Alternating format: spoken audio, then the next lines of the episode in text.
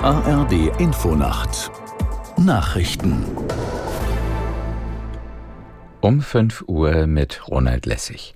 Die Sturmflut auf der Ostsee hat an vielen Orten in Schleswig-Holstein und Mecklenburg-Vorpommern Straßen und Uferzonen überschwemmt.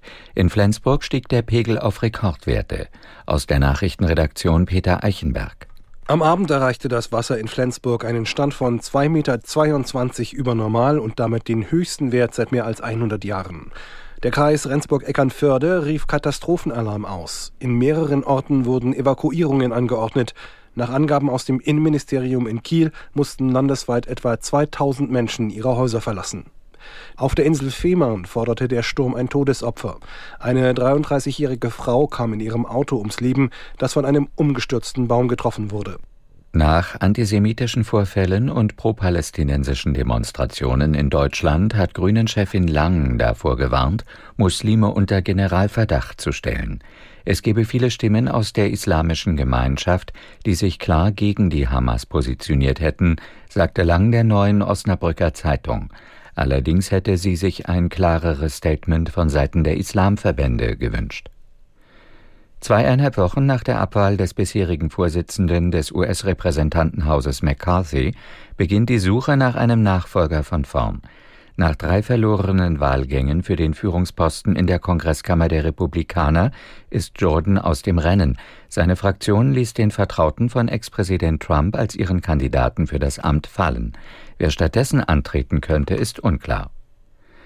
In mehreren Bundesländern hat ein zwölfstündiger Warnstreik der Bahngewerkschaft GDL begonnen. Betroffen sind sechs Unternehmen des privaten Bahnanbieters Transdev in Nordrhein-Westfalen, Niedersachsen und den östlichen Bundesländern. Die Arbeitgeberseite habe sich geweigert, ein verbessertes Angebot vorzulegen, erklärte die GDL.